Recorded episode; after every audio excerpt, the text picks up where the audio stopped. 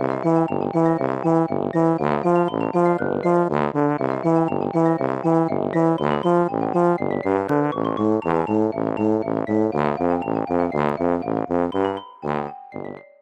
家好，我是帅帅。大家好，我是 GoGo。欢迎收听你的宅友已上线。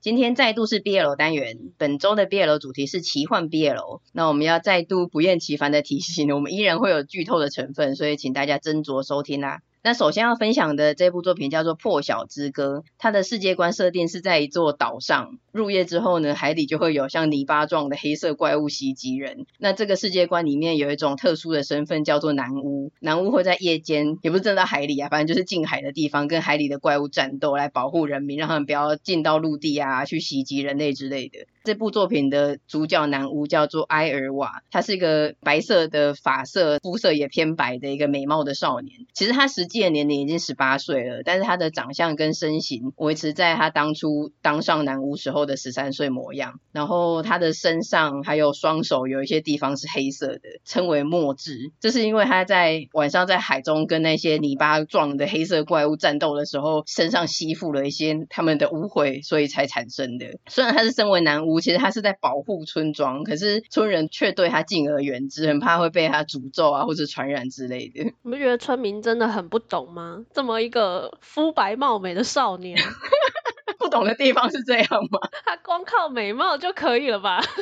应该尊敬他，保护了他们之类的。你看重点，他们竟然不懂他的美貌吗？美貌就够啦，很变态。美貌就是一切。那这部另外一个主角是他的母亲已经去世了，然后他寄居在阿姨家的一个小男孩，叫做阿尔德。虽然他们对南屋敬而远之，但是因为南屋的工作都是在战斗啊、干嘛的，所以身为一个南屋的存在，他们村民还是要轮流提供物资给他之类的。那有一次，他表姐就吩咐他去送东西给那个男巫，所以他们就第一次见面。那这个小男孩阿尔德，他第一次看到男巫嘛，然后就觉得说，其实他守护了这个村子，诶，他不是很了不起吗？而且他就这样。孤零零一个人，大家都这样对他敬而远之。他一个人住在靠海的一个小山丘上面，他就觉得说他很想要为他尽一份心力。所以从此，这个小男孩阿尔德他就常常往男巫艾尔瓦的小屋跑，甚至因为他只是个小男孩嘛，然后又没有母爱，所以他就跟他很亲近，常常睡在一起啊，或是这样搂搂抱抱之类的。那不知道什么原因，在他们的相遇跟这样子的相处过程中，南巫埃尔瓦身上的那些黑色的墨汁面积渐渐渐的变小了。就这样子，从相遇过后。秀姐转眼就过了八年，埃尔瓦他担任南巫已经过了十二年的时间，完全超越了过去南巫最长活不过八年，就是担任南巫的经历没有办法超过八年的这个记录。我知道什么原因，爱的力量，爱的力量，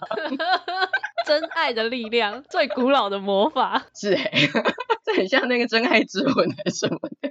瞬间变成那种世界观，然后我觉得这一部呢，首先你光看封面或者是反正翻开每一页，它的画风就是很好看。我觉得它就是无懈可击，没有什么好挑剔的，就很美。嗯，整部漫画人物的画风什么的，而且就剧情或是人设来分析的话，阿尔德他从小男孩时期就很迷男巫埃尔瓦，而且就会是一直待在在他身边照顾他，帮他泡洗澡 水啊、煮饭啊、干嘛的。那他也从原本单纯就是很黏人的小男孩。渐渐的长大，进入青春期嘛，所以就变成心意很难以压抑的青年，内心澎湃激昂，但是又不能展现的那一段也是蛮萌的。然后他让身上的那个墨汁面积变小这件事情呢、啊，被那些男巫的观察员或什么的戏称为宠物疗法。虽然说他是小狗啊，说宠物疗法，可是这个阿尔德啊，他也真的是个忠犬公。经过这么多年，他人已经变得很短张了，可是他还是超喜欢、超崇拜艾尔瓦，这个很可爱。我很喜欢他闪亮亮的眼睛呢，就是看到艾尔瓦的时候，那种全然信任、全然喜欢、完全挡不住的那个感觉，真的超棒的。嗯，而且每次就是开心的上去拥抱啊，感觉真的有尾巴在摇。而且我也是看完这部之后，我才发现，哎、欸，原来我还蛮喜欢这种忠犬型的。哎，以前看的是不是没有啊？你啊，好像没有这么明显，真的这么一心一意、这么忠犬的，这么明显的大型犬。嗯，你的话我好像没有印象。我我自己本来就蛮喜欢这种属性，我觉得这种属性很可爱。还是我口味变了？这个要继续观察下去。但我大约回想一下，我知道你看过的，好像确实是没有，没有这类的哈。我也是看了这本之后，我想说，嗯、哇，我好喜欢他们这个属性哦。然后另外，我是觉得他们阿尔德长大之后的体型差也很萌，就从本来是他只到他可能胸前之类的小男孩，然后变得比他高好几个头这样子。那个拥抱的对象也反过来，对对对对，以前是艾尔瓦去抱着小男孩阿尔德，嗯、那现在是大型犬抱着艾尔瓦，然后我也觉得这个 拥抱的模式转变也很萌，很温暖。嗯，对，就整体而言，这一部就是他们两个从相遇之后就一直互相的接纳，还有陪伴对方，中间的情感描绘蛮细腻的。再来是他的世界观设定其实很新鲜的，除了 BL 的部分以外，他还有讲到一些其他的，包括说，哎，海里有一些不明的泥巴状黑怪物，然后为什么会有这个黑屋的传统，而且甚至是它是分什么东南西北啊，不同的村落啊，或是港口之类的，就还有不同的男巫，就感觉背后是有一些阴谋或是操作的，这个世界观还蛮吸引人的。然后我原本以为这有点暴雷了，就是这个是一个传统的村落，嗯、真的是很古世纪的事情，但没想到它不是哎、欸，它其实它的时代设定还蛮现代的，对，只是一个与世独立的小岛，但为什么会变这样还没有说明。那个时候看到的时候也是惊吓、欸，想说哦，这个世界观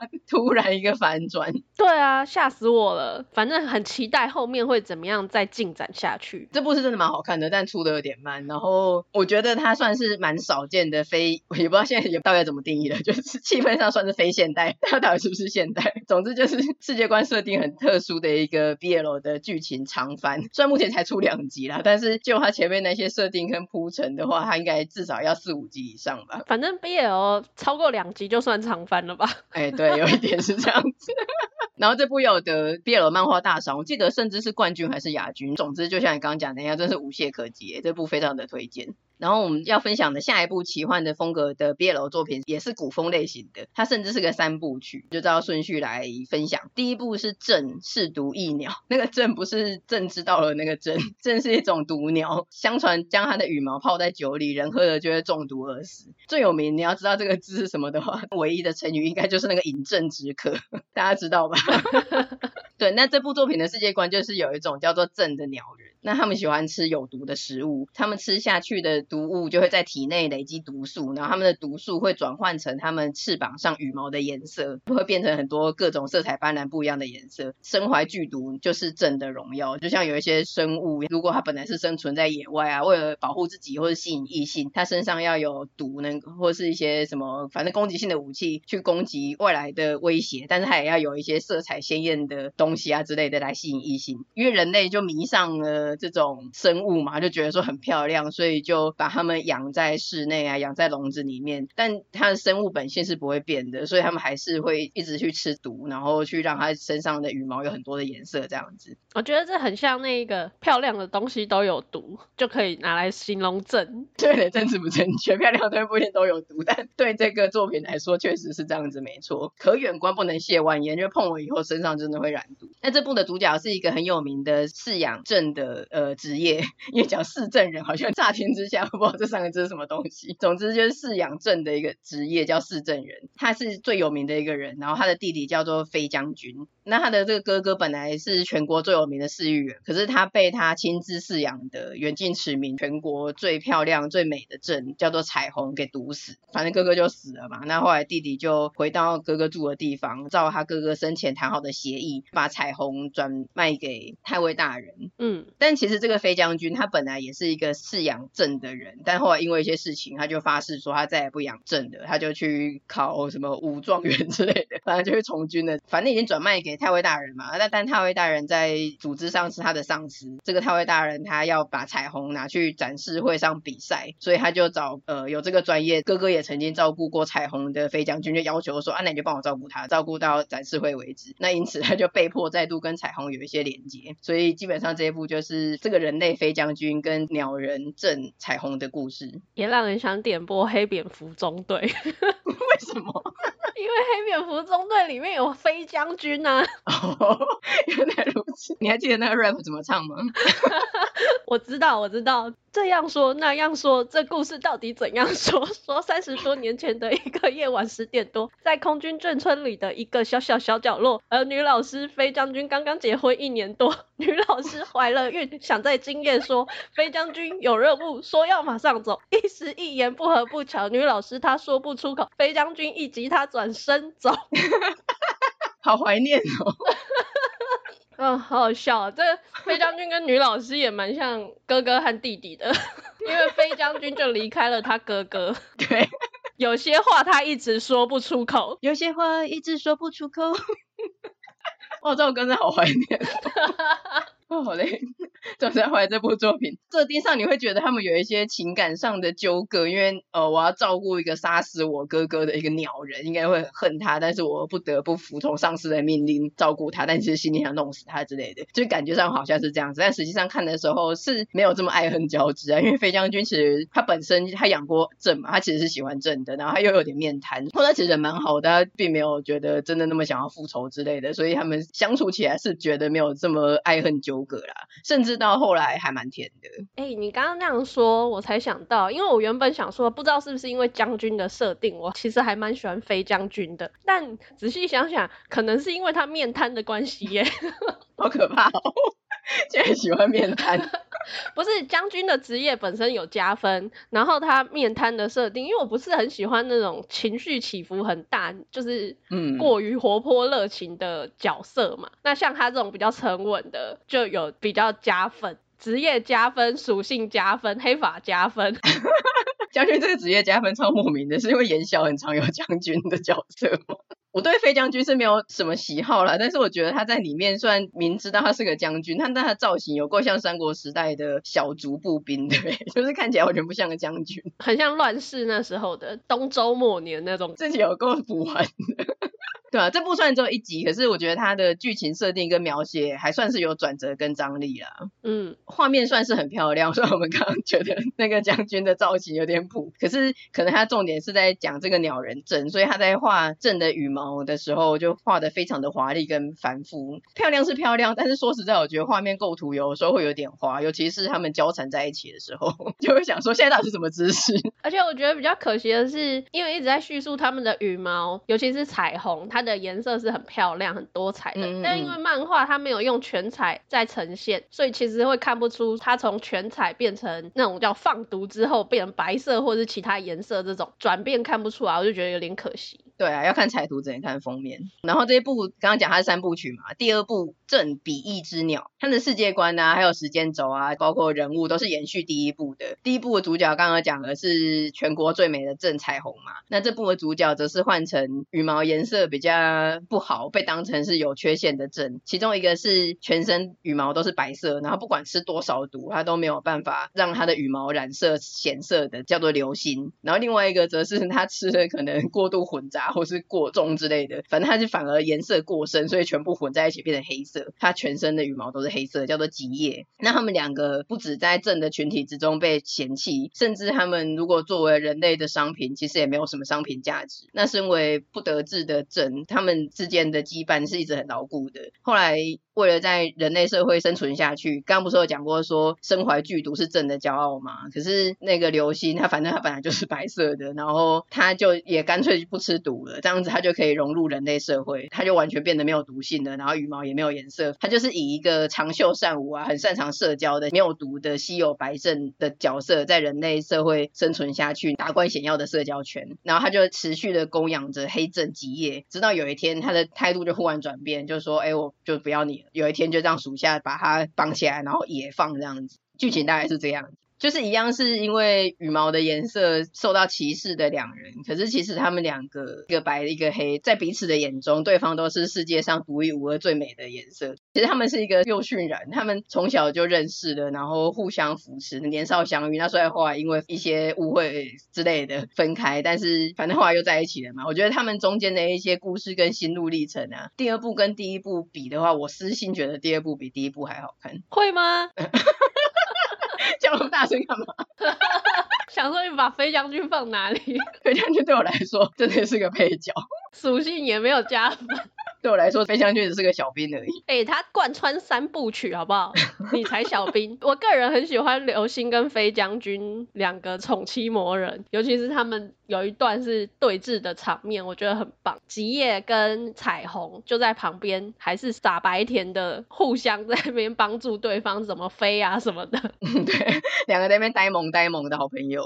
对，流星跟飞将军还是狠狠的互瞪对方，想说你不要欺负我们家彩虹，你不要对我们家。职业怎样之类的，就人家两个小甜妻就自己飞走了，我觉得那段很可爱。对，他们后面有一些那种甜的啊，然后角色越加越多，因为时间总是继续的嘛，他们那些互动很可爱。嗯，在第三部《朕天狼之眼》这部的主角呢，就是一个名叫做天狼的朕，身为一个镇，但是他能够去洞悉每一个镇的羽毛能够养出什么颜色，这是天生的，因为他有这个天赋嘛，所以虽然他自己本身也身为一个镇，但是他在他他的人类主人旗下担任顶尖的镇的饲育员，然后有一天，他们的府上就逮到了一名叫做绿的盗贼。那这个绿呢，他天赋异禀，他从小就很喜欢朕，然后也被朕所喜爱。但是他天生就是看不见红色，他看得到其他颜色，可是他对红色色盲，所以他没有办法去当饲育员，因为他第一个他看不出来羽毛上的红色嘛，第二个是如果有一些果子啊什么，如果那个是红色，其他不知道是红色，例如这样子的。那在在那种顶尖的业界，其实有这种缺陷，真的就是没办法。然后天天狼就发现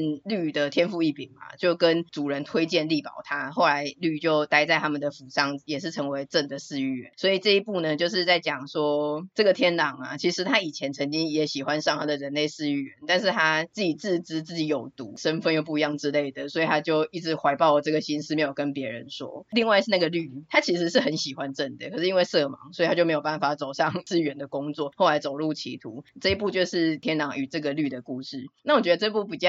吸引人的地方是天狼，他其实原本看起来是有一个高级感，然后看起来很高傲，而且不知道为什么感觉他好高大哦，他身高都活生生比别人高快两个头左右这样子。但是他喜欢上绿之后，他就变得有一点害羞，跟有点呆萌，这个反差蛮可爱的。然后这个人类少年绿呢，他就是一个非常坦率还有配合的一个剑气黑肉兽，所以这对组合蛮妙的。虽然我觉得这部的剧情就是跟前两部比，好像发展的有点过。度顺利，但基本上就是这组合是还蛮特别，然后也蛮甜的。他们哪有过度顺利呀、啊？他们很可怜呢，他们还逃命呢，亡命天涯，还掉下悬崖。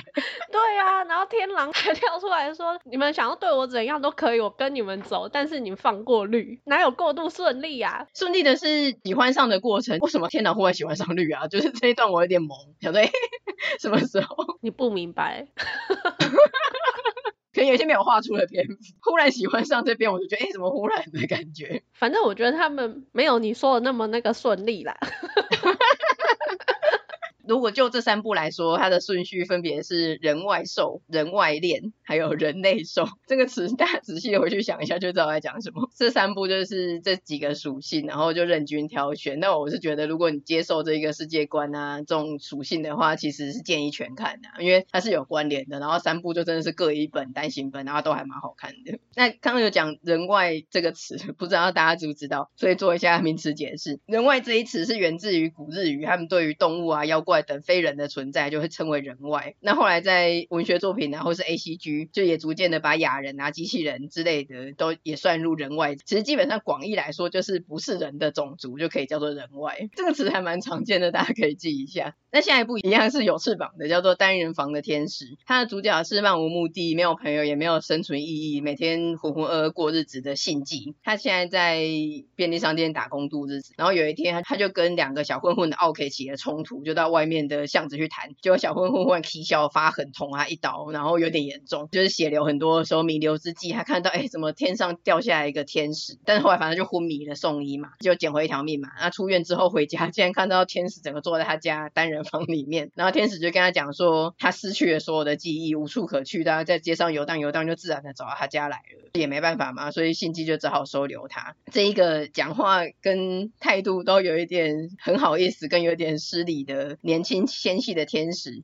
就这样子跟这个面恶心善的三十多岁、有点厌世跟邋遢的大叔心计，就这样子展开了一段奇妙的同居生活。这一部疑似有一点有名，因为我知道很久了。他有得二零二零这本 BL 不得了的第三名。那这个里面的设定是说，这个天使啊，他会接收到周围人的情绪而受到影响，甚至如果负面情绪过重的话，他就会压力太大掉羽毛。所以那个是马上吸收，然后马上显现出来。信季他为了要让这个天使能够羽翼丰满的回到天堂，所以他就尽力的不要有负面情绪，因为他们两个是最接近的人嘛，两个人一起在单人房里面，而且因为这个天使他还是要吃饭、要睡觉、要干嘛、要买东西啊什么的，所以还就是也是有努力的找找工作，为了要多养这一口这一个天使这样子。虽然看似是莫名其妙多了一个负担，但其实对信季而言，他原本毫无意义的生活多了一个需要守护的对象，而且这个天使虽然嘴巴很坏，其实他也是有带给信季安慰跟陪伴。那因为他们情感基本是共享的嘛，所以也像人家所谓讲的，就是共享的情感这样子，对信季的心理健康啊，或是各种层面来说，其实真的都是很有帮助。所以虽然是一个 真的是非常狭小的单人房的贫穷的同居生活，但是在这个过程之中，信季就得到了陪伴啊，或者是净化啊、救赎之类的，也帮助他成长了，因为他有一些过去的负担跟压力嘛，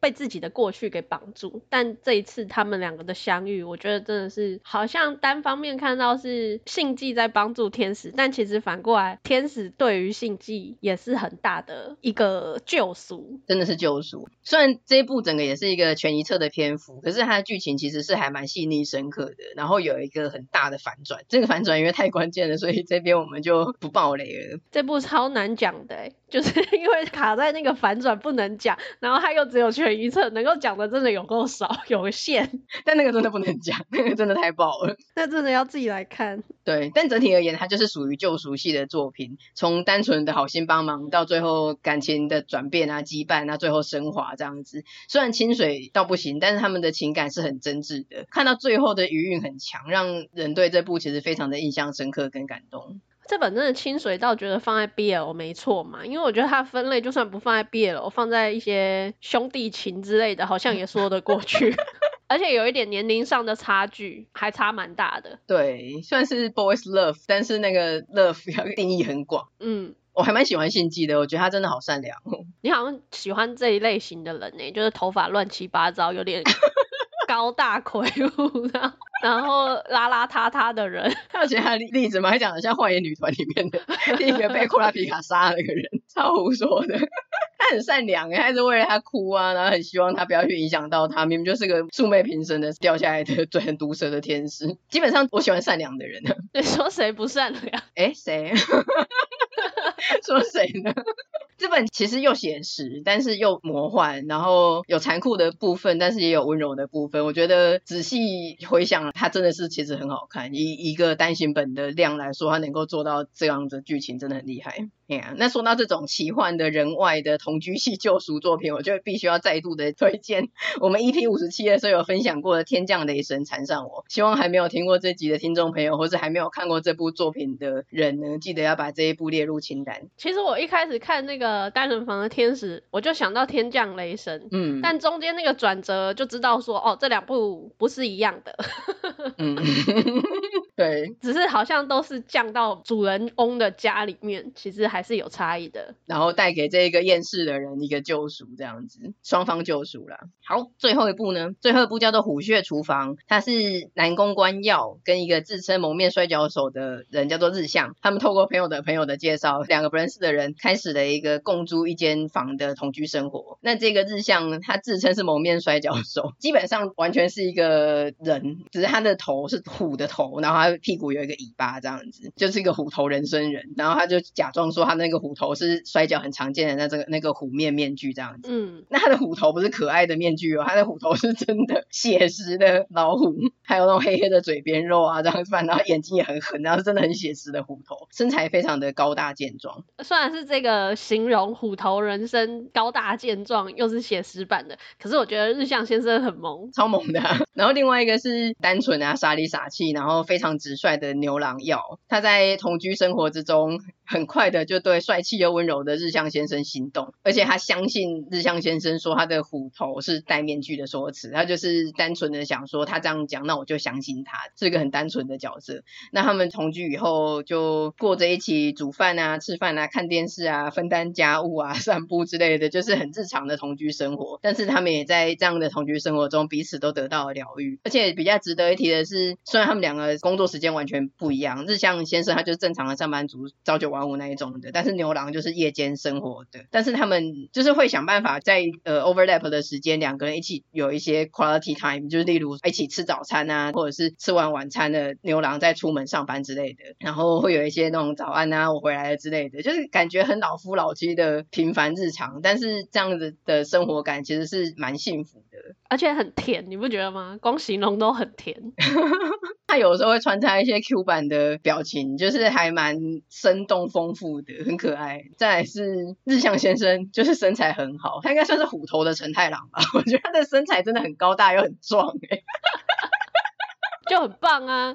就他这样搂着曜的时候，然后曜就说：“哦，这个胸膛好厚实的时候，我想说好羡慕哦，感觉超赞的，很想抱上去。”对啊，这个作者他虽然曜画的有点过瘦，但骨架有点怪，可是他日向先生的骨架啊、身材啊画的超好的，就很好看。那再来是，如果是喜欢猫猫科动物的朋友，或是喜欢老虎的人，因为这个日向先生他虽然平常是一种有一点高冷的形象嘛，他是有一种威威严的形象，可是他会有一个。呃，有的时候，例如喝醉啦，或者是呃睡迷糊的时候，它会有一种猫科动物的那种反差萌，这个也蛮可爱的。没错，就是它的稳重之外呢，会有一些反差，这一点非常的好。药虽然是对我们而言是感觉它占尽的好处，可是其实对日向先生而言，他也是很喜欢他，因为他就是很单纯、很可爱、很信任他，也让他得到疗愈，而且很爱哭这样子。